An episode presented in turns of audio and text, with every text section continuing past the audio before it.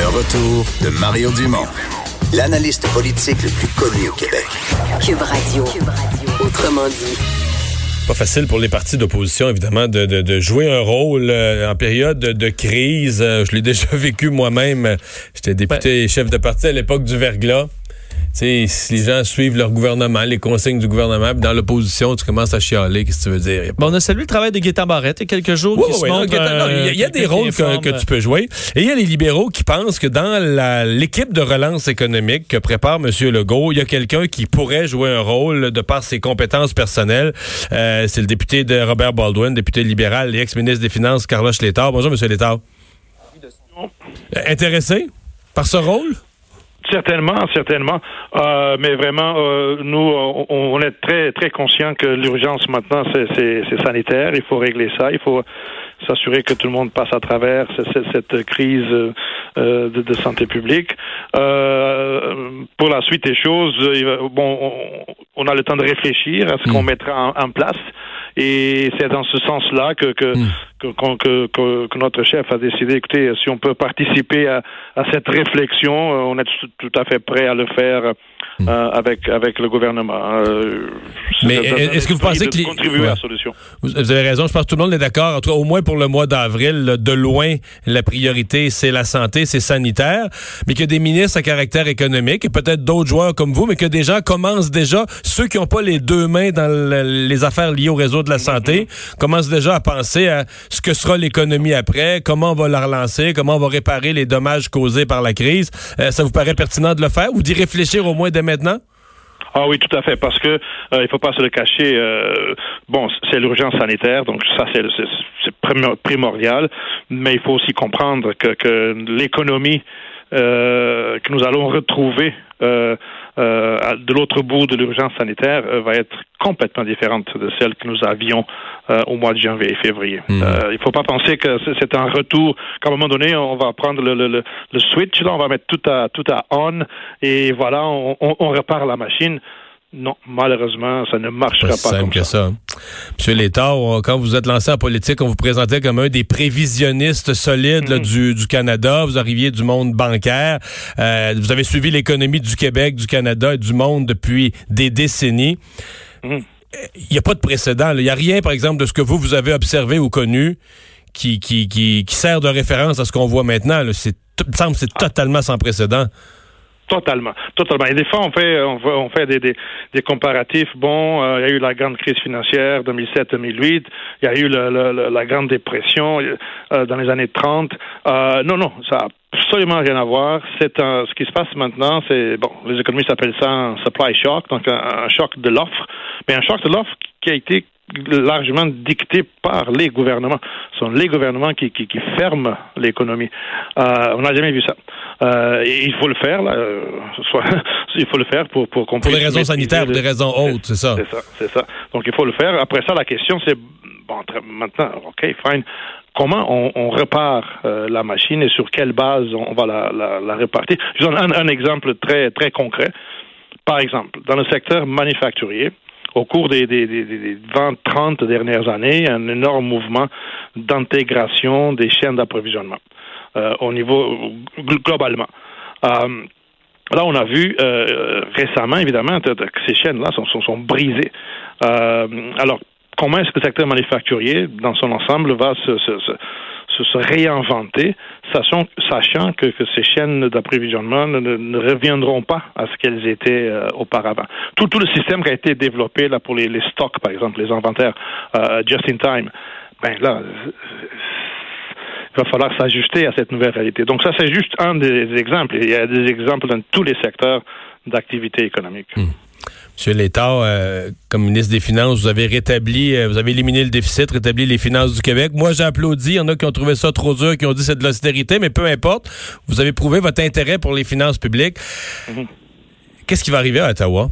Vous avez vu, le, directeur parlementaire du budget nous disait la semaine passée, le déficit, là, il l'évalue pour l'année prochaine à 113 milliards. Mais ça, c'était avant, avant. le programme qu'a annoncé aujourd'hui le ministre Bill Morneau, que lui évalue à 71 milliards supplémentaires. Puis là, je pose la question en deux temps. Est-ce que vraiment on n'a pas le choix de dépenser autant pour sauver l'économie? Puis deux, ben, qu'est-ce qu'on va faire après? Comment, comment on sort de déficit de, cette ampleur-là?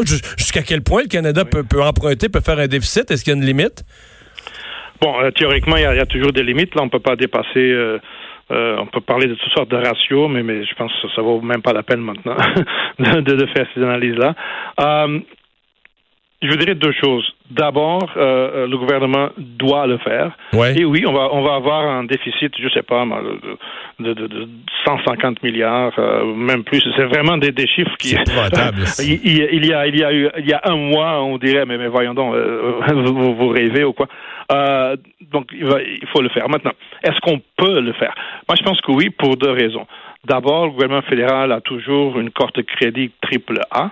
Donc, vraiment, l'accès euh, du gouvernement canadien au marché financier, cet accès-là est, est, excellent. Euh, et donc, oui, on peut aller emprunter 50, 100, 200 milliards, on peut le faire. Et deuxièmement, on peut le faire aussi, non seulement parce que la cote est triple A, mais parce que le gouvernement, fédéral a aussi une banque centrale, donc la Banque du Canada. Et la Banque du Canada a déjà euh, euh donné toutes les indications qu'elle est prête à soutenir les programmes d'emprunt gouvernementaux si jamais euh, euh les, marchés financiers se ferment. La, façon pratique, la Banque centrale est prête à, à financer le gouvernement s'il faudrait le faire. Donc, donc, ça peut se faire, mais vous avez aussi raison qu'une fois l'urgence passée, euh, ça, c'est une des choses auxquelles on doit réfléchir aussi à plus moyen terme.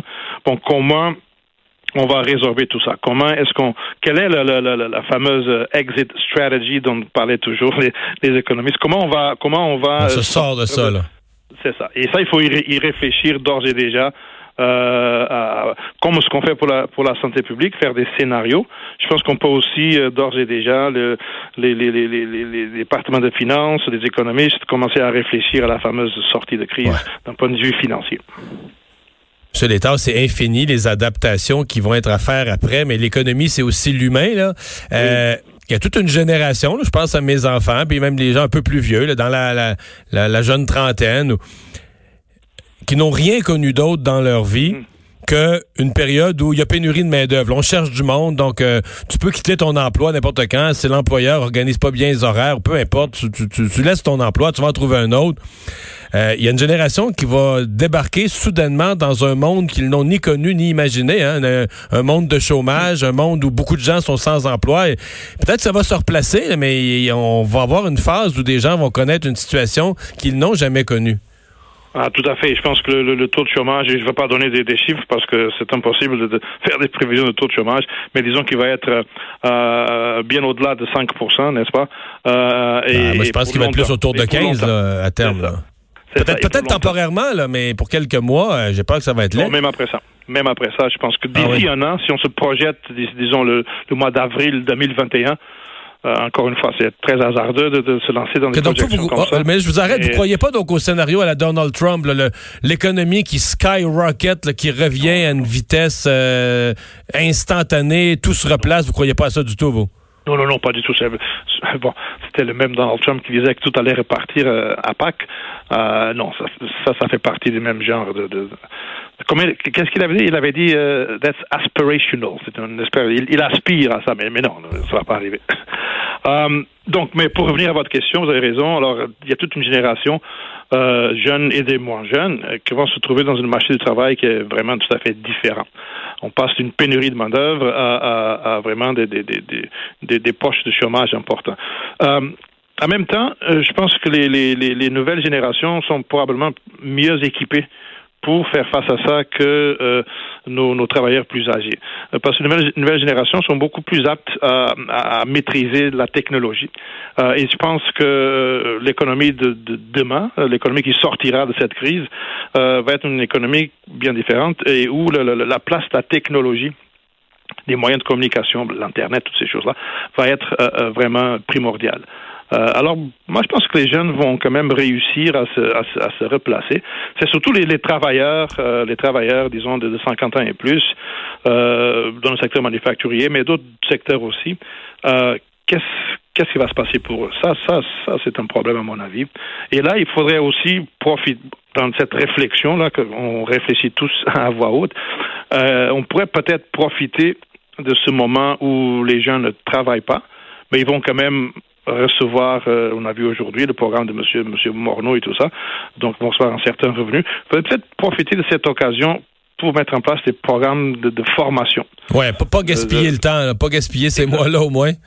Exact. Ouais. Ouais. Euh, et, et pour que les personnes puissent se, se, se, se réinventer, puissent trouver de nouvelles aptitudes, de nouvelles expertises pour euh, pour participer à l'économie de demain, parce que sinon ça va être ça va être très difficile. Monsieur Létard, merci beaucoup d'avoir pris le temps de nous parler. Merci à vous, merci à vous, Monsieur Dumont. Parole libérale en matière de finances, Carlos Létard. On s'arrête, la culture au retour.